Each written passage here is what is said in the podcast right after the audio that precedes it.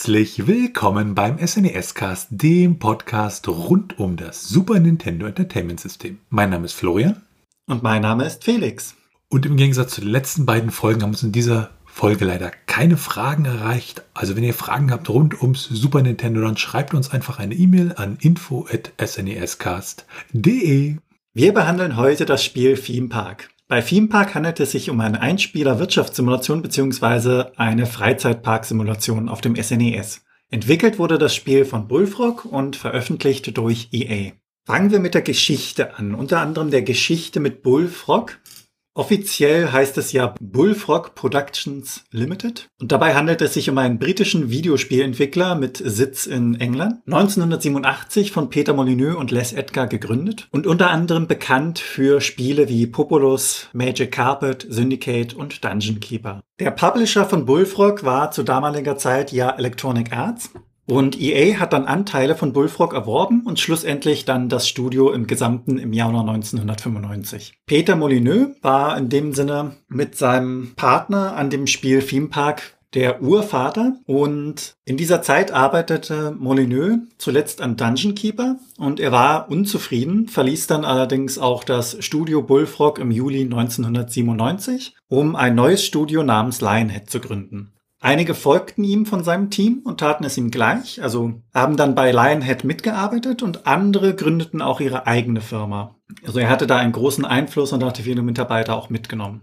EA sorgte dann nach dem Weggang von Molyneux dafür, dass einige Projekte eingestellt worden sind und schlussendlich verschmolz 2001 dann Bullfrog mit EA UK. Ja, Peter Molyneux ist ja in der Videospielbranche sehr bekannt. Er hat das sogenannte Göttergenre entwickelt, also die Götterspiele, und daher beleuchten wir ihn ein wenig näher. Er wurde am 5. Mai 1959 geboren, hat als Videospieldesigner sowie Programmierer gearbeitet und ein Spiel, womit man ihn auch sehr stark verbindet, neben den bereits genannten, ist das Spiel Black and White. Und ursprünglich hat Peter Molyneux angefangen 1982 mit dem Verkauf von Disketten auf denen Spiele von Atari bzw. dem Commodore 64 waren. 1984, also zwei Jahre später, veröffentlichte er selbst ein Spiel. Dabei handelte es sich um ein textbasiertes Wirtschaftssimulationsspiel über die Leitung eines jungen Unternehmens. Und Molyneux war so fest von dessen Erfolg überzeugt, dass er einen größeren Briefkasten dafür kaufte. Um ihn zu zitieren, damals konnte man ein Spiel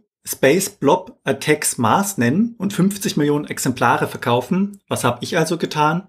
Ich habe eine Wirtschaftssimulation gemacht. Ich war völlig überzeugt, dass ich dieses Spiel tonnenweise verkaufen würde. Ich dachte, weißt du, dieser Briefkasten ist einfach nicht groß genug. Es passen einfach nicht alle Umschläge hinein. Und daraufhin hat er sich wirklich einen größeren Briefkasten dafür gekauft. Traurigerweise erhielt dieses Spiel jedoch nur zwei Bestellungen und Molyneux selbst vermutet, dass eine davon von seiner Mutter stammte. Ja, das war schon ein recht derber Misserfolg. Und aufgrund dessen hat sich dann Molyneux aus der Entwicklung von Spielen zurückgezogen und mit seinem Partner Les Edgar die Taurus Impex Limited gegründet. Das war ein Unternehmen, das gebackene Bohnen in den Nahen Osten exportierte. Also eine extreme Kehrtwendung von dem bisher gemachten.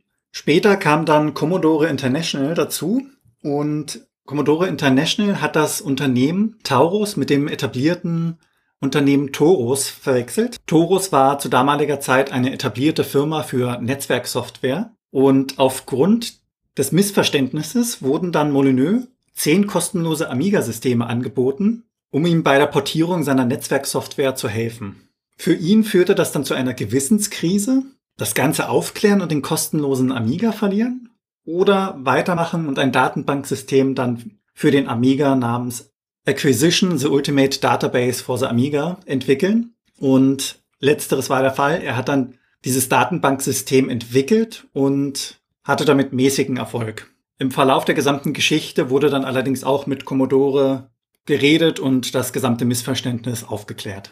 Ja, und mit diesem Geld konnte dann wirklich erst die Firma Bullfrog gegründet werden. Das heißt, ohne diese gesamte Vorgeschichte, die doch recht kurios ist, wie ich finde, würde es kein Theme Park geben und ohne Theme Park würden auch einige andere Dinge nicht existieren, auf die wir dann später nochmal genauer eingehen.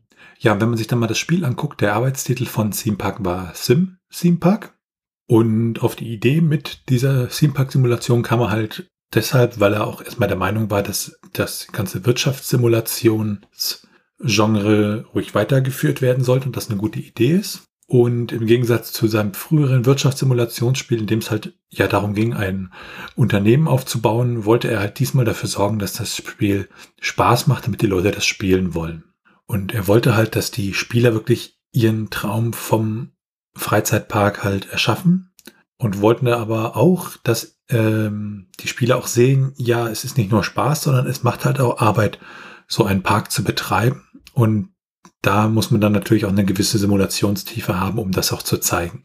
Und ähm, anhand der Schwierigkeitsgrade wurde dann halt bei der Entwicklung auch entschieden, dass man halt ja von Spielerseite sozusagen dann die entsprechende Spieltiefe wählen konnte.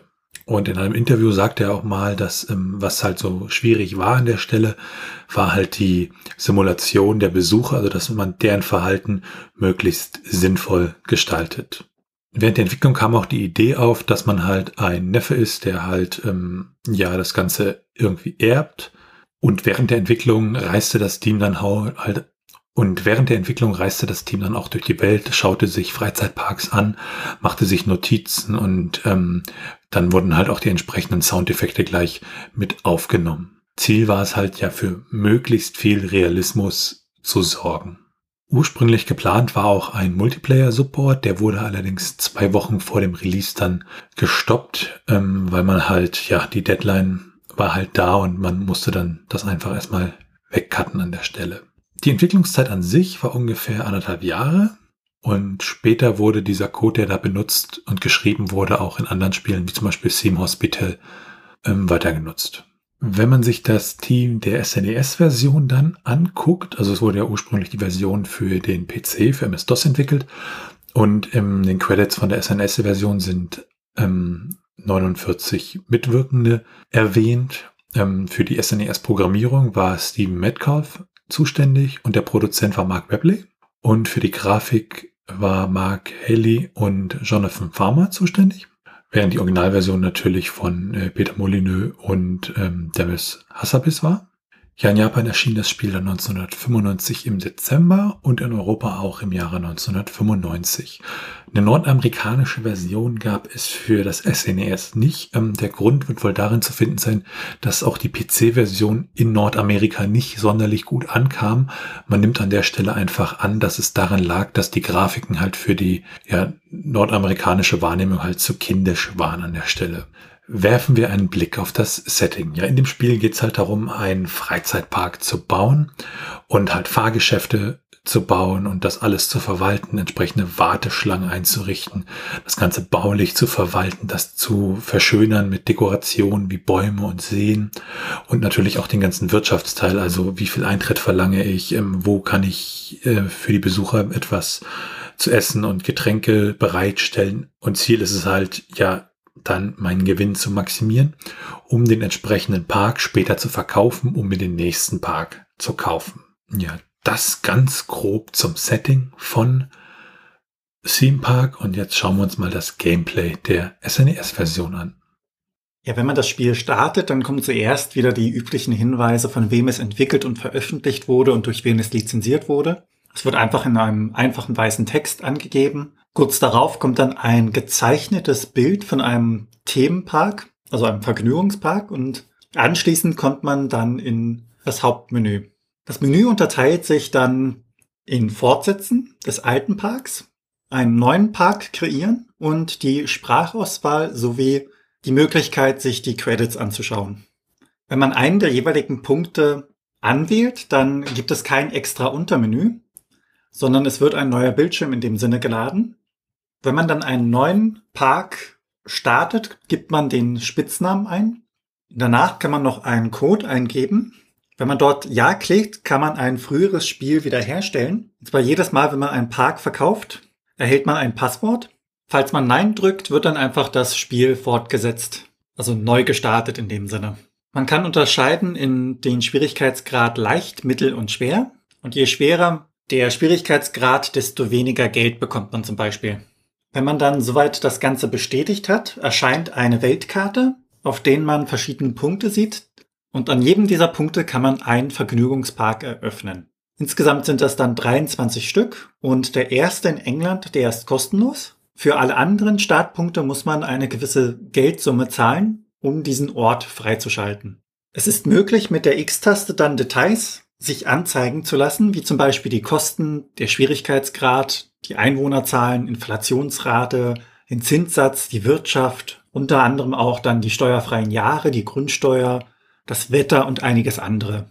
Ziel des Spiels ist es ja, einen Park zu schaffen, ihn aufzubauen und an einem Punkt, an dem es lukrativ ist, diesen Park zu verkaufen, um an einen anderen Standpunkt das Ganze fortzuführen und insgesamt dann alle 23 Standpunkte erfolgreich zu verkaufen. Wenn man sich das Spiel dann anschaut nach dem Start eines Ortes, in dem man spielen möchte, dann sieht man zuerst den Park. Der ist vollkommen leer und von einer Mauer eingezäunt. Zwischen der Straße, die man ganz unten sieht, und der Mauer gibt es noch einen kleinen Außenstreifen, auf dem allerdings nicht gebaut werden kann. Dies ist erst innerhalb der eigenen Parkmauern erlaubt. Und man selbst entscheidet dann, ob der Park eröffnet werden soll oder nicht. Zu Beginn sind die Tore zu, das heißt, es gibt keine Besucher und man kann in Ruhe bauen. Allerdings läuft auch die Zeit direkt vom Start an mit. Diese wird links unten eingeblendet in Format Monat und Tag. Ein allgemeines Tutorial oder irgendwelche Tipps in dem Sinne gibt es nicht. Diese fehlen. Es sind zwar viele Infos im Handbuch gegeben, aber man muss auch vieles an den Informationen durch Beobachten zum Beispiel sich selbst erschließen und kann dann nicht immer davon ausgehen, dass das, was man sich erschlossen hat, auch richtig ist. Denn zum Teil ändert sich die Dynamik der Simulation je nach Standort. Wenn man seinen Park betrachtet, muss man dann auf Sauberkeit achten, auf die Dekorierung, dass der Park nicht zu weitläufig ist, dass es gute und abwechslungsreiche Attraktionen, Attraktionen gibt und auch viele andere Kleinigkeiten, auf die wir noch zu sprechen kommen. Wenn man das Menü aufruft oder die Starttaste drückt, wird das ganze Spiel pausiert. Das Menü an sich ist etwas verwirrend, wie ich finde, da es keinerlei Beschriftung oder Untertitel in dem Sinne gibt und man wirklich nur bei den Symbolen geblieben ist. Insgesamt gibt es davon acht Stück. Diese kann man auch mit der gedrückten A-Taste und dem Digitalpad aufrufen in abgespeckter Form. Dort fehlen dann einige Infos. Durch das Menü gibt es die Möglichkeit, Gehwege zu erstellen oder auch Warteschlangen. Dann kann man aus den Fahrgeschäften auswählen, welche der doch am Anfang recht begrenzten Attraktionen man bauen möchte. Unter anderem werden dann dort auch Informationen über das jeweilige Fahrgeschäft oder den Shop eingeblendet. Das wären zum Beispiel Nervenkitzel, Zuverlässigkeit, Kapazität und die Baukosten. Im Menü selbst kann man dann durchscrollen, also sich von links nach rechts bewegen. Wenn man eine Attraktion auswählt und haben möchte, wird diese angezeigt. Allerdings wird die Fläche, die es braucht, um es zu platzieren, nicht in irgendeiner Art und Weise visualisiert. Das heißt, man hat zwar zum Beispiel die Geisterbahn als Gebäude, hat aber zum Teil Probleme, dieses Gebäude an sich zu platzieren, weil es mehr Fläche braucht, als angezeigt wird. Das Gebäude selbst, wenn man es dann platziert hat, liegt auf so einer Art Plateau. Auf der einen Seite ist dann der Eingang und den Ausgang kann man selbst bestimmen, an welchem Ende man diesen platzieren möchte. Ein Drehen ist leider nicht möglich. Angenehm dabei ist, dass man die Attraktionen, wenn sie unterhalb eines Monats im Park stehen, auch wieder kostenlos entfernen kann. Wenn man sich im Menü dann die Geschäfte anschaut, beziehungsweise die Stände, ähnelt sich der Aufbau. Dort werden auch wieder Informationen angezeigt, wie zum Beispiel die Art der Ware, also süß oder salzig, der jeweilige Warenpreis, der Verkaufspreis, als auch die Anziehungskraft und die Baukosten. Weiterhin gibt es im Menü dann den Punkt der Dekoration. Diese machen den Park an sich attraktiver. Und jeder Park benötigt ja auch Mitarbeiter. In diesem Fall gibt es hier den Entertainer, welcher zur Erheiterung der Gäste beiträgt. Dann gibt es die Aushilfe. Diese sorgt unter anderem für die Sauberkeit im Park und es gibt den Mechaniker, welcher die Attraktionen im Park selbst repariert, sobald diese beschädigt oder kaputt sind. Mit einem weiteren Punkt im Menü kommt man wieder in das Hauptmenü. Daneben gibt es dann noch ein Informationstool, welches Informationen über die Fahrgeschäfte, Mitarbeiter oder Shops gibt. Ja, diese acht Punkte sind vom Layout in zwei Reihen abgebildet und etwas versteckt dann, wenn man so möchte, oder etwas verwirrend für den Nutzer, ist dann darunter noch ein neuntes Menü, allerdings ohne Symbol. Das wäre das Geld und dort gibt es einen Infobildschirm, bei dem man sich den Kontostand, die Einnahmen, die Ausgaben, die Besucher, die Läden und die Gehälter als Graph darstellen lassen kann.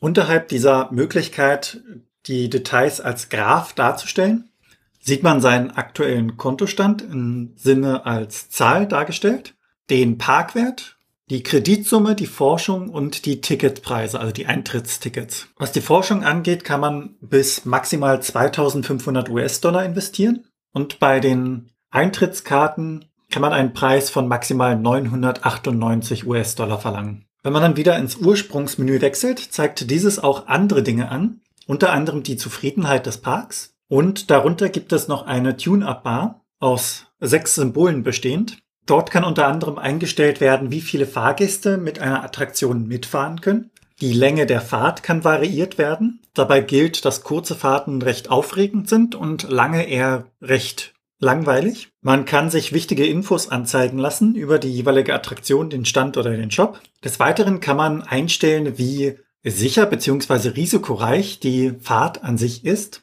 Man kann das Geschäft im Allgemeinen an- und ausschalten, also öffnen oder schließen. Und man kann die Fahrgeschwindigkeit bzw. die Umdrehungsanzahl einiger Geschäfte dann verändern. Wenn man dann seinen Freizeitpark gebaut hat, kommt immer wieder unten rechts als kleines Gesicht eingeblendet jemand, der Informationen gibt. Zum Beispiel, dass sich die Gäste über die hohen Eintrittspreise beschweren und man von seinem hohen Ross runterkommen soll. Das sind in dem Sinne kleine Tipps, wie man das Spiel managen kann, was gerade gut läuft und was gerade schlecht läuft, beziehungsweise verbesserungswürdig ist. Die Figuren an sich, also die Parkbesucher, haben selbst auch kleine Symbolbilder über den Köpfen, welche verschiedene Zustände angeben, zum Beispiel hungrig oder durstig, ich möchte zum Ausgang oder ich habe dieses Spielzeug bereits. Kommt man dann mit dem Park ans Ende des ersten Jahres, dann kommt am 31. Dezember die Frage, ob man seinen Park denn verkaufen möchte. Dabei wird der Preis jeweils eingeblendet. Man kann dies annehmen als auch ablehnen. Wenn man es annimmt, bekommt man den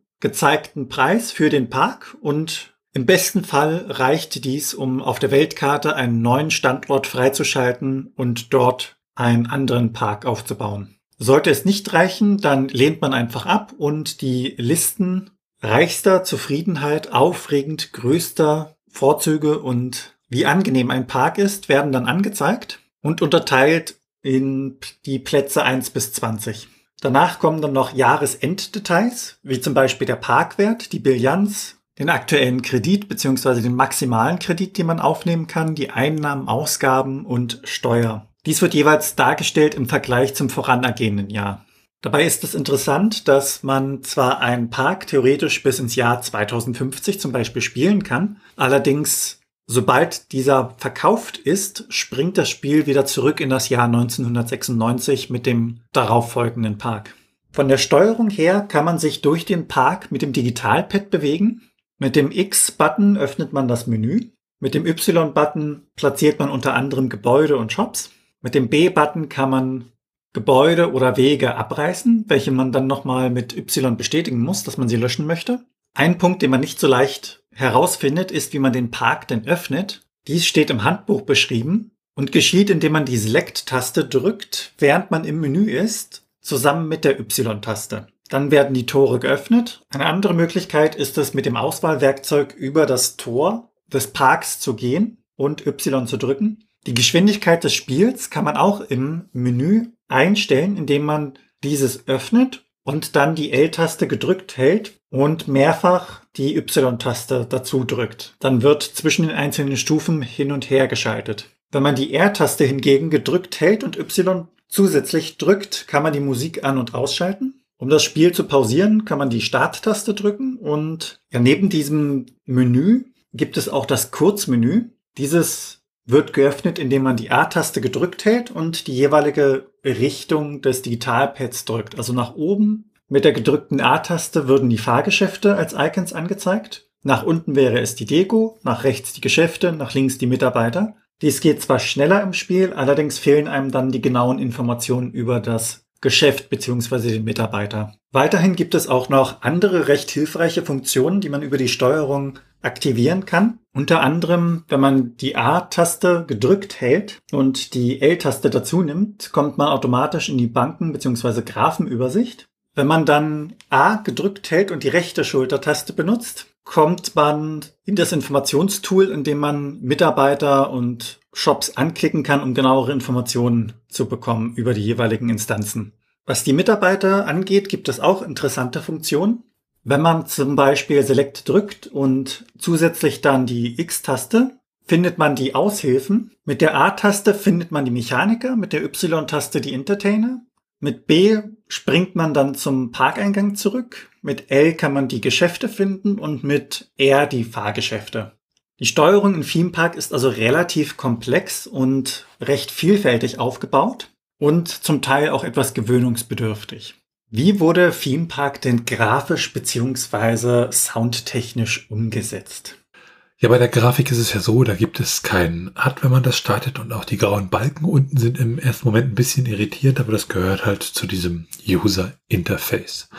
Wenn man sich die Charaktere und die Attraktionen anguckt, dann sind die ja, ganz in Ordnung. Also es wirkt manchmal relativ detailarm gezeichnet, dass da ja so Feinheiten fehlen. Also es doch dann relativ grob wirkt, aber es kommt definitiv bei der Grafik im Zusammenhang mit dem Spiel dann auch ein gewisser Wuselfaktor auf. Die Grafiken selber wurden in 3D Studio modelliert und entsprechend dann exportiert. Das ist der Vorgänger von 3ds Max von Autodesk und die Musik äh, war von Russell Shaw. Und wenn man sich die Musik im ROM mal anguckt, dann hat man da unterschiedlichste, ja, Musikstücken für die unterschiedlichsten Attraktionen, wie das Riesenrad oder das Baumhaus. Und hm, ja, die Musik ist so ein bisschen kirmesartig, äh, Theme-Park-mäßig. Also ist, denke ich, nichts, was in so einem äh, großen orchestralen Game-Konzert mal auftauchen würde. Aber äh, ja, für die Atmosphäre an sich ist sie natürlich dann entsprechend da. Und da gibt es insgesamt im ROM ja 18 Musikstücke beziehungsweise nochmal äh, vier Soundeffekte dazu. Und die Länge dieser Stücke alles so um eine bis zwei Minuten lang, so Pi mal Daumen, wobei es auch kürzere Stücke gibt. Ja, bei so einer Wirtschaftssimulation ist natürlich auch immer die Frage, wie macht man da, wie ist da so die Strategie? Ja, wenn man sich das erstmal allgemein anschaut, äh, Eins der wichtigsten Konzepte im Spiel sind Wege. Das heißt, ich muss Wege zu den Attraktionen bauen, weil die Besucher nur in Ausnahmefällen auf dem Rasen latschen und dieser Ausnahmefall ist nicht sonderlich angenehm. Das ist nämlich immer dann, wenn die Besucher keinen Bock mehr haben und einfach den schnellsten Weg aus dem Park suchen. Bei diesen Wegen selber kann man ja mit Hilfe der L- und R-Taste die Richtung angeben, also sozusagen Einbahnstraßen bauen. Und wer sich jetzt denkt, oh super, dann kann ich ja ähm, eine Einbahnstraße vom Ausgang meines Geschäftes gleich wieder zum Eingang machen und äh, entsprechend unbegrenzt Geld bekommen. Das funktioniert leider nicht. Die Besucher haben dann einfach kein, keine Lust und gehen dann entsprechend. Äh, wir haben das für euch getestet. Ja, wenn man halt Gäste oder Arbeiter verliert, das heißt, äh, man nicht mehr genau weiß, wo sie sind, weil sie sich nicht mehr auf den Wegen befinden und man wirklich sie gar nicht mehr findet, dann bekommt man auch immer entsprechend unten ja eine Meldung dazu und das kann natürlich mit der Zeit auch nervig sein. In dem Fall hilft es einfach, den Park kurzzeitig zu schließen, dann gehen alle regulären Besucher praktisch raus und man kann dann besser das Ganze absuchen, wird durch die ganze Wuselei sozusagen nicht abgelenkt. Bei den Achterbahnen ist es wichtig, die sind vom Klima abhängig. So kann man zum Beispiel in Kalifornien alle Fahrgeschäfte bauen, in anderen Regionen geht das nicht unbedingt. Die Höhe des Kredits, also wenn man halt zusätzlich Geld braucht, die beträgt im Übrigen immer die Hälfte des Parkwerts plus 1000 US-Dollar. Und am Ende des Jahres gibt es ja immer so eine Bewertung und diese Bewertung sorgt praktisch auch dafür, ja die Attraktivität der Besucher für diesen Park halt festzulegen. Und das heißt, umso besser meine Jahresendbewertung ist, umso mehr Besucher habe ich halt entsprechend danach. Das gleiche gilt dann auch ähm, beim Eintrittspreis. Da muss man auch gucken. Der ist ja standardmäßig auf 50 US-Dollar gesetzt und den kann man von der Anzahl der Fahrgeschäfte abhängig machen. Das heißt, wenn ich mehr und bessere Fahrgeschäfte habe, dann kann ich natürlich auch diesen Eintrittspreis höher machen. Ja, wenn man den Park sozusagen vollgebaut hat mit lauter Geschäften und Attraktionen, dann hat man meistens immer noch so ein bisschen Verschnitt. Flächen, die man halt nicht wirklich nutzen kann. Aus diesen Flächen kann man dann halt Dekorationen machen. Und dann gibt es auch noch bei den Achterbahnen einen kleinen Trick, der so ein bisschen kontraintuitiv ist. Man kann nämlich die Achterbahn mit weniger Fahrgästen fahren lassen und dann hält sie praktisch länger und der Verschleiß ist an der Stelle geringer. Und der Hintergrund, warum das an der Stelle sinnvoll ist, ist, dass die Achterbahn ja praktisch mit dem Eintrittsgeld bereits bezahlt ist und äh, es natürlich so für uns idealer ist, sie länger zu betreiben, während wir halt unser Geld im Park ja durch die ganzen Geschäfte wie die Burgerbar oder den Coffeeshop verdienen. Und diese ganzen Geschäfte haben auch jeweils ihre eigenen Einstellungen So zum Beispiel kann man bei den Burgern den, den Fettgehalt einstellen und äh, was dazu führt, dass er zum Beispiel weniger sättigend ist und eventuell holen sich die Besucher dann halt entsprechenden Nachschlag oder den Salzgehalt erhöhen. Das macht dann durstiger. Ähm, solche Geschichten kann man da halt einstellen. Ja, da muss man auch so ein bisschen gucken, was ist so der akzeptable Preis, so 15 bis 20 US-Dollar, das geht da eigentlich immer bei diesen Buden. Aber diese anderen Optionen, die sollte man halt ja am Anfang erstmal auf dem Standardwert lassen und kann dann später damit herumexperimentieren. Dann gibt es ja eine Inflationsrate und die macht einem auch das Leben schwer. Das heißt, die Geldentwertung und sozusagen muss man dann ja höhere Löhne je Jahr halt entsprechend planen und auch beachten. Man kann ja bei den Buden ähm, einen Prozentsatz einstellen. Das heißt, äh, also bei den Losbuden vor allem, ähm, Gewinner verliere, also wie hoch ist die Gewinnquote für ein Los. Und wenn diese Gewinnquote zu niedrig ist, dann kommen die Parkbesucher halt nicht, egal wie, wie hoch oder niedrig der Preis für das entsprechende Los ist. Ja, hierbei muss man dann auch beachten, dass der Suchtfaktor eines Standes ja den Einfluss hat, wie viel man dafür verlangen kann. Ist, der Suchtfaktor bestimmt in dem Sinne die Wahrscheinlichkeit, dass eine Person ein weiteres Spiel spielt, bevor sie dann schlussendlich den Stand verlässt. Also je höher dieser Suchtfaktor ist, desto mehr Spiele spielt sie und desto mehr Geld bekommt man dann auch. Was die Warteschlangen für die jeweiligen Fahrgeschäfte angeht, da muss man dann immer schauen, wie viel Kapazität hat denn überhaupt diese Attraktion und wenn es sich dabei um das Baumhaus zum Beispiel handelt, da passen ein oder zwei Leute rein. Das heißt, die Warteschlange sollte auch recht kurz sein. Wenn man dann allerdings ein Fahrgeschäft hat, in das acht Leute passen, sollte man dementsprechend auch die Warteschlange ein wenig ausbauen. Wichtig dabei ist, immer ein Verhältnis zu finden, denn je länger die Leute in der Warteschlange warten, desto schlechter gelaunt werden sie, was dann natürlich auch wieder sich auf den Park auswirkt und weniger Eintritt generiert. Wenn man allerdings längere Warteschlangen hat, dann gibt es auch in dem Sinne den kleinen Trick, dass man dort einen Entertainer platziert. Dieser erheitert dann die wartenden Leute und dann gibt es noch so Kleinigkeiten, auf die man achten sollte, wie zum Beispiel, wo platziere ich den Ballonladen? Denn die Besucher kommen zum Ballonladen, schauen sich den an, kaufen sich etwas und für die ersten Meter, die sie dann weitergehen, schauen sie nur fasziniert auf diese Ballonfigur. Das heißt, sie sehen vielleicht den Eingang zum dahinterliegenden Geschäft nicht. Dementsprechend bekommt man dadurch auch kein Geld. Oder wie stelle ich die Achterbahn richtig ein? Denn man kann ja die Intensität variieren. Allerdings, je höher diese ist, desto schneller ermüdet ja das Geschäft und je höher sie ist, desto schneller wird den Mitfahrenden auch übel. Wenn sich dann jemand erbricht, dann gibt es das Problem der Sauberkeit, denn jeder, der daran vorbeigeht, sieht das Erbrochene und demjenigen wird auch selbst schlecht, was dann wieder dazu führt, dass sich derjenige daneben übergibt. Grundsätzlich gilt, dass das Beobachten der Leute einem Aufschluss darüber gibt, wie sie sich fühlen und was man besser machen kann. Denn sie haben ja die Symbole über dem Kopf. Das heißt, wenn dort zum Beispiel angezeigt wird, ich bin müde vom Laufen, dann platziert man eine Bank und das ganze Problem ist gelöst. Wenn der Park denn trotz allem Geld verliert, liegt es meistens an den überhöhten Ausgaben oder den schlecht platzierten Geschäften, wie bereits anhand des Ballongeschäfts kurz erläutert. Es ist allerdings wichtig, dass die Faustregeln hier nicht für jedes Szenario gelten, denn die, die Startbedingungen sind ja immer anders. In ärmeren Ländern können die Leute zum Beispiel nicht wirklich viel Geld ausgeben, da sie selbst nichts haben. In reichen Ländern hingegen können sie viel ausgeben, tun dies auch. Dort sind dann allerdings die Steuern um ein Vielfaches höher. Das heißt, man nimmt mehr Geld ein und gleichzeitig wird einem mehr Geld aus der Tasche gezogen.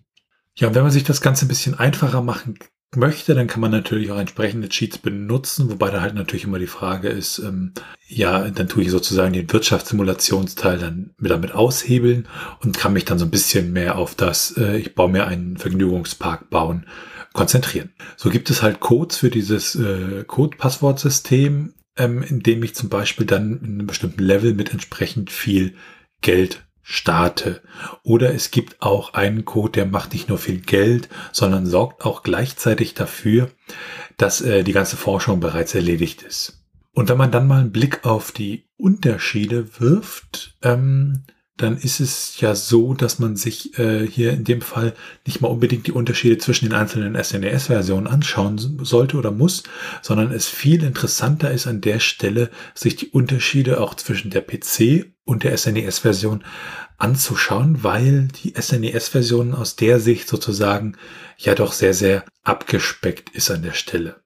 Ja, die Unterschiede sind wirklich sehr stark ausgeprägt, denn es fehlt eine ganze Menge. Unter anderem gibt es keine Börse, an der man spekulieren kann. Es gibt kein Lager, in dem man Waren für die Läden bestellt, beziehungsweise dann auch die Waren lagert. Es gibt keinen Verhandlungsbildschirm für Gehaltserhöhung und es gibt auch keine Personalstreiks. Daneben gibt es natürlich auch noch den Sicherheitswärter. Dessen Zweck ist es, die Biker, die gerne kommen, wenn der Park einen gewissen Grad an Unsauberkeit erreicht hat, herauszuscheuchen. Dann ist die Forschung noch recht stark vereinfacht worden und die Haltbarkeit bzw. Kapazität der jeweiligen Fahrzeuge kann nicht erhöht werden. Und was das allgemeine Aussehen betrifft, da wurde die Grafik ja ziemlich abgespeckt und man kann auch seine eigenen Fahrgeschäfte nicht fahren. Das konnte man auf der PC-Version tun. Ja, Theme Park selber erschien ja für unterschiedlichste Systeme, zum Beispiel für den Amiga und da gab es dann auch unterschiedliche Versionen. Ähm, zum Beispiel eine, die äh, ja fast wie die PC-Version wirkte und dann gab es halt auch eine für ältere Amigas, die war dann halt sehr abgespeckt. Dann gab es auch Unterschiede zwischen der Disketten- und der CD-Version. Das heißt, ähm, dass bestimmte, zum Beispiel die, die Sequenz zur Einführung halt in, im, im Fullscreen gespielt wurde und dass es da auch mehr Animationen an der Stelle gab. Ein interessantes Faktum ist, dass die Mac-Version, die damals herauskam, die hatte keine Restriktion für die Geschwindigkeit, so dass das äh, Ja im Spiel, was halt im Moment dauert, äh, einige äh, Sekunden bis Minuten, halt dort in wenigen Sekunden einfach durchlief. Und dann gibt's auch für die DOS-Version, während der Entwicklung gab's halt entsprechende Prototypen, ähm, wo man so ein bisschen gucken kann. Da gab's halt irgendwelche versteckten Menüs etc., was aber halt für die Super Nintendo-Portierung ja relativ uninteressant ist. Wir schauen uns ja dann noch immer die technischen Daten an, also was steckt in der Cartridge drin und auch im ROM selber, weil im ROM selber gibt es zum Beispiel ja so einen internen Header, der halt wirklich gesetzt werden muss vom entsprechenden Spielehersteller und ähm, ja, Theme ist ein 16 Mbit ROM, ähm, ein Slow-ROM mit einer Zugriffszeit von 200 Nanosekunden und vom ROM-Typ her ist das ein ja normales Modul mit einer Pufferbatterie für den SRAM, damit entsprechende Dinge dort gespeichert werden können. Vom ROM-Typ her ist das ein normales ROM mit einer Pufferbatterie für den SRAM, damit die entsprechenden Parks auf dem Modul gespeichert werden können. Der interne Titel ist Theme Park, ähm, alles groß geschrieben und mit einem Leerzeichen zwischen Theme und Park, jeweils in der japanischen und der europäischen Version. Wenn wir einen Blick auf die Portierungen Nachfolger werfen, so ist es ja so, ähm, Theme Park selber kam halt für den PC, für Amiga, für 3DO, für das Mega Drive, beziehungsweise Genesis, fürs Mega CD von Sega, ähm, für macOS, für den Atari Jaguar, für die PlayStation und fürs SNES e heraus. Und ähm, ja, also da waren, gibt es eine, relativ viele Portierungen und auch die Super Nintendo-Version ist sozusagen nicht die ursprüngliche beziehungsweise die Originalversion. Ähm, so moderne Portierungen davon sind zum Beispiel die Portierung fürs Nintendo DS. Das erschien im März 2007 und es gab 97 auch ein Re-Release ähm, namens äh, Shin Theme Park wo praktisch ja die Grafik mehr so an den japanischen Stil angepasst wurde und da so ein bisschen was gemacht wurde. Und ansonsten war Theme Park auch der Begründer einer ja größeren Serie von solchen Spielen. So gab es halt unter anderem den Nachfolger Theme Park World beziehungsweise Theme Park 2, beziehungsweise wie er dann in Nordamerika hieß, ähm, Sim Park. Und es gab mit Sim Park in einen weiteren Nachfolger 2001, ähm, der hieß auch äh, Sim Coaster in Nordamerika. Also da gab es schon ein paar Titel, die dann danach kamen, aber dann ist die Serie an sich halt irgendwann dann doch eingeschlafen. Das Neueste, was wir so haben, ist ähm, ein Remake von Theme Park für iOS ähm, im Jahre 2011. Da hat man aber so viel mit In-App Käufen gemacht, äh, dass man da, ja, man kann fast sagen, EA-typisch halt unglaublich viel Geld für ausgeben konnte. Und äh, das kam halt auch nicht gut an an der Stelle. Werfen wir einen Blick auf das Trivia. Ja, wenn man Theme Park durchspielen möchte in einem gemächlichen Tempo, dann braucht man da ungefähr 15,5 Stunden. Wenn man sich beeilt, kann man das Ganze allerdings in rund 10,5 Stunden schaffen. Wer jetzt Lust bekommen hat auf das Spiel, kann es für 10,65 Euro lose bestellen, also nur die Cartridge an sich. Und wenn man es komplett haben möchte, muss man grob das Dreifache ausgeben. Dafür hat man dann allerdings auch das Handbuch, welches für das Spiel recht wichtig ist, mit dabei. Ja, wenn man sich dann mal die Verkaufszahlen von C-Park anguckt, es wurden über 15 Millionen Kopien verkauft und es war in Japan unglaublich ja, populär und in Europa auch. Also dieses Simulationsgenre, das scheint dann entsprechend zu liegen. Und äh, ja, in den Vereinigten Staaten, wie wir schon gesagt haben, verkauft es sich nicht sonderlich gut, was dann halt auch dazu führte, dass äh, es keine Super Nintendo-Version für Nordamerika gab. Ursprünglich hat man übrigens auch bei der Entwicklung geplant, ähm, das Ganze so ein bisschen ja äh, äh, halt in das Disneyland zu verfrachten, aber man hatte halt Angst, dass das dann die Entwicklung des Spiels zu sehr einschränkt. Wenn man sich das ROM mal anschaut, ähm, das SNES-ROM, dann sieht man in der europäischen Version einen Versionsstring mit einem Zeitstempel, wann das Ganze gebaut wurde. Und ähm, was vielleicht noch interessant ist für die Version von Theme Park im Vereinigten Königreich, die wurde gesponsert von Midland Banks beziehungsweise von der Midlands Bank. Wenn wir uns die ROM-Hacks anschauen für Theme Park, ähm, das Spiel selber hat ja schon eine Unterstützung für drei Sprachen in der PAL-Version in Europa und ähm, es gibt einen ROM-Hack, der dann ebenfalls das Ganze noch auf Schwedisch übersetzt. Kommen wir zu den Retro-Achievements. Retro-Achievements, also Achievements generell, sind ja immer so kleine Belohnungen, die man ähm, ja von Plattformen wie Steam kennt, wo ich halt irgendwas im Spiel mache und dafür dann ein entsprechendes Achievement bekomme. Und solche Achievements für ältere Spiele gibt es dank dem Retro-Achievement-Projekt und entsprechender Unterstützung in einigen Emulatoren, dann halt auch für alte Spiele wie zum Beispiel Super Nintendo-Spiele. Und für Theme Park selber gibt es bei Retro Achievements auch eine entsprechende Seite. Allerdings hat bisher noch niemand entsprechende ja, Achievements dort erstellt, so dass es da an der Stelle keine gibt. Das gleiche trifft leider auch auf die Speedruns zu. Da konnten wir für Theme Park keine finden. Werfen wir einen Blick auf das Handbuch.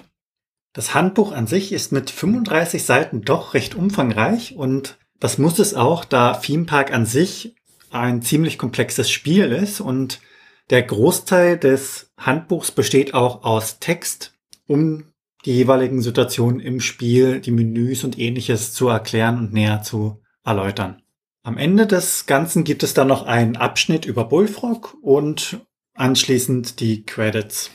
Ihr Theme Park empfinde ich als relativ untypisches Spiel für das SNES. E und wie wurde das denn damals aufgenommen von den Bewertungen und den Kritiken her? Ja, grundsätzlich war es bei den Bewertungen so, dass das Gameplay und die Grafik und halt ähm, ja der Spielspaß da durchaus gelobt wurden. Allerdings beziehen sich halt viele dieser Bewertungen auf die PC-Version und da muss man dann so ein bisschen gucken, wie sieht's denn da mit der Super Nintendo-Version aus. Und wir haben da eine Bewertung gefunden, zum Beispiel von der Megafun im Juni 1995. Die hat 85 Punkte vergeben. Ähm, die DOS-Version wurde so um die 90, 92 Punkte bewertet, wobei es da auch eine Bewertung gibt äh, von der französischen Joystick, die halt 85 Punkte da an der Stelle vergeben hat. Alles in allem äh, gab es eigentlich nur eine schlechte oder eine Bewertung, die wir finden konnten, die relativ weit unten war. Und das war eine Bewertung von Electronic Gaming Monthly für den Jaguar und die hatte da nur 65 Punkte. Da ist natürlich dann die Frage, ob die Portierung da vielleicht nicht ganz so prall war. Und wenn man sich da mal so die Bewertung anguckt, also die, was dazu halt gesagt wurde, die Total aus dem Juni 1995, eine deutsche Zeitschrift, die hat halt gesagt, Theme Park gehört zu den Spielen, an denen sich die Meinungen scheiden. Wer diese Art von Game mag, wird mit Theme Park voll zufrieden sein. Habt ihr allerdings was gegen viele Optionen und Unmengen von Menüs, ist dies sicherlich nicht euer Game. Und dann die Bewertung von Playtime im Juli 1995, die sagten halt, die Technik ist in allen Belangen ordentlich, das Gameplay nach kurzer Zeit süchtig machen. Leider fielen jedoch einige Features dem Rotstift zum Opfer. Oder wie wir auch wissen an der Deadline, wie zum Beispiel das Multiplayer-Feature. Ja, was natürlich für uns ganz interessant ist, ist halt die Bewertung aus der Mega Fun vom Juni 1995, die halt die Super Nintendo Version bewertet hat. Und sie sagen halt, dass äh, in der Super Nintendo Version gegenüber der Mega 3 Version bestimmte Sachen wie die Gehalts- und Warenpreisverhandlungen halt ja gestrichen wurden und sie sich das nicht erklären konnten. Und äh, man auch den Status der einzelnen Besucher nicht mehr so im Detail sich anschauen kann. Und ähm, man in der Super Nintendo Version auch die Kasse nicht selber setzen kann, sondern nur festlegen kann, wo der Ausgang ist. Das wurde an der Stelle da bemängelt.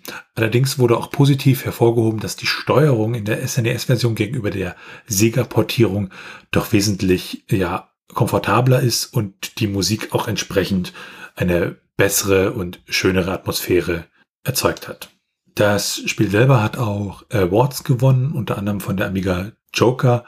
Ähm, die beste Simulation 1994. Da hat äh, Theme den zweiten Platz gewonnen und die Powerplay sagte, dass sie die beste Wirtschaftssimulation im Jahre 1994 wäre. Das kurz zu der Bewertung und damit kommen wir zur Meinung. Ja, aus meiner Sicht, als ich das Spiel dann gestartet habe auf dem Fernseher und man ist halt in seinem Park, also erstmal der Titelbildschirm ist noch irgendwie relativ hübsch und einladend und dann das Menü, das hat mich so ein bisschen erschlagen, aber im Sinne von, ja, es fühlte sich irgendwie so nach einem PC, weiß nicht, Menü an. Das war irgendwie komisch. Es war so, so leer, nicht so hübsch grafisch, wie ich es irgendwie von einem Super Nintendo-Spiel erwartet habe.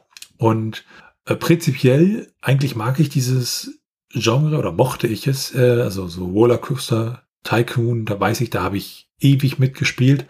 Wobei mir persönlich das Genre an sich schon in den letzten Jahren nicht mehr so wirklich Spaß gemacht hat. Also es gibt ja doch so Verschiebungen, dass man bestimmte Genres dann plötzlich nicht mehr mag. Ähm, zum Beispiel Adventures habe ich früher sehr, sehr gern gespielt und heutzutage, mh, hm, wobei ähm, Maniac Mansion kann ich heutzutage immer noch empfehlen, aber das spiele ich dann halt auch aus nostalgischen Gründen. Ja, was mich dann so ein bisschen irritiert hat, irgendwie, ich habe oben halt irgendwelche, ja, Werte erwartet, irgendwelche Statistiken, Geld etc. Das habe ich da alles nicht gesehen. Und da wirkte das Spiel so ein bisschen beim ersten Spielen unfertig. Also, dass das, als ob ich da so, so eine Demo habe, die, der noch ein paar Features fehlen. Dass man generell, wenn man baut, im Spiel halt ja zu wenig Feedback bekommt durch die Oberfläche. Also ähm, das ist alles ein bisschen schwierig und das Spiel hat mich nicht so begeistert und ich hatte auch wirklich Schwierigkeiten, da erstmal reinzukommen, weil ich habe hier praktisch mir das Modul gekauft, ähm, hatte da erstmal kein Handbuch zu und ja, wusste dann an der Stelle gar nicht, wie funktioniert das Ganze und äh, wie Felix ja schon bei der Steuerung sagte, das mit dem Park öffnen, da kommt man im Guten nicht drauf, wenn man das Handbuch nicht hat. Also hier klare Empfehlung, wenn ihr euch das Spiel kauft, kauft euch die komplette In-Box-Version, damit ihr da äh, den Einstieg ein bisschen einfacher habt, weil das Handbuch an sich halt wirklich ziemlich gut ist. Ja, es fühlt sich ansonsten nicht wie so ein typisches SNES-Spiel an und der Einstieg, wie gesagt, ist ein bisschen unintuitiv, aber ich glaube, äh, wer dem Genre vielleicht etwas mehr ähm, Zuwendung geben kann, der wird mit Zehnpack an der Stelle nicht wirklich unglücklich. Also es macht schon Spaß und dieser Wuselfaktor, also gut, ich habe es dann auch, als ich es dann weitergespielt habe, noch ein bisschen anders gespielt und habe halt meine Zeit damit verbracht, mit Hilfe der Dekoration, ähm, ja, die Besucher, die ich im Park hatte, dort zu halten. Ähm, ja, wie war das denn bei dir, Felix? Das mit den Einsperren von Besuchern, das macht man, glaube ich, als Simulationsspieler irgendwann immer. Also irgendwann kommt der Punkt, an dem man gewisse Dinge testet. Das kenne ich auch. Das Spiel an sich finde ich schon nett gemacht. Das ist schön. Es ist, wie du bereits gesagt hast, auch recht unintuitiv. Also ich habe wirklich eine ganze Weile gebraucht, um da überhaupt in die Steuerung reinzukommen. Ich habe aus Versehen immer wieder Stücke meines Weges abgerissen, obwohl ich das gar nicht wollte, während ich ein Gebäude eigentlich platzieren musste. Die Mechaniken empfand ich ein wenig undurchsichtig und ich wusste nicht ganz so, wenn ich jetzt an der Schraube stelle, was bewirkt das oder woraus ergibt sich das Glück? Also wie kann ich das Glück meiner Besucher verbessern? Wie kann ich in den jeweiligen Statistiken aufsteigen und ähnliches? Das ist dann wirklich ein Try-and-Error-System. Man probiert es aus, guckt, ob es klappt und wenn nicht, dann lädt man entweder oder probiert was anderes, je nachdem, was der Kontostand gerade sagt und wie viele Möglichkeiten man hat. Von der Grafik her finde ich die Leute immer schön, die so durch den Park gehen mit den einzelnen Symbolen. Das Tassenkarussell fand ich ein bisschen gruselig, weil man sieht die sich drehenden Tassen und in diesen Tassen sind dann nur diese Köpfe animiert, die sich mitdrehen. Das sieht ein bisschen gruselig aus, also ungewohnt. Was mich wirklich wahnsinnig gemacht hat, ist allerdings, dass man nicht sieht, wo die Bahnen, also die ähm, Geschäfte platziert werden, weil die haben in modernen Spielen immer so ein Untergrundraster, wo man sieht vier mal drei. Das wird meistens irgendwie grün zum Beispiel hervorgehoben und dann geht man da hin und her. Das gibt es hier nicht. Das ist dann auch irritierend, weil das Gebäude an sich ist größer als das, was angezeigt wird, weil es auf so einer Art Plateau steht, wie gesagt.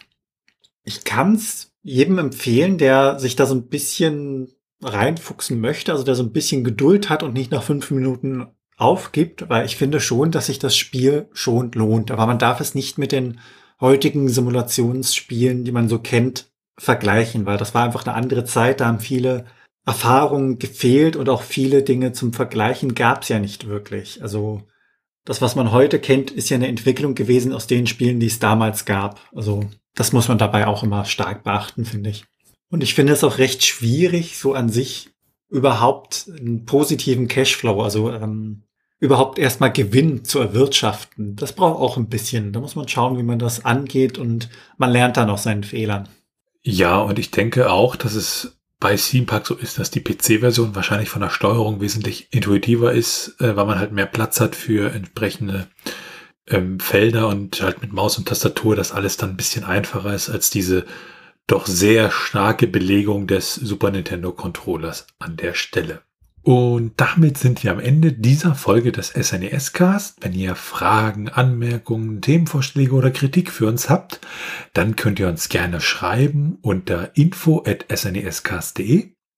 Ihr könnt uns auch auf unserer Webseite unter den einzelnen Episoden Kommentare zu diesen hinterlassen. Ansonsten bewertet uns bei Apple Podcasts und anderen Podcast-Portalen und natürlich könnt ihr uns auch persönlich empfehlen. Ihr könnt uns auf Steady unterstützen, da freuen wir uns drüber und es hilft uns, diesen Podcast zu machen. Und für eure Unterstützung bekommt ihr da auch so das eine oder andere Benefit. Alles weitere dazu und rund um den Podcast, wie zum Beispiel den Link zu unserem Discord-Server, findet ihr auf snescast.de. Tschüssi. Ciao.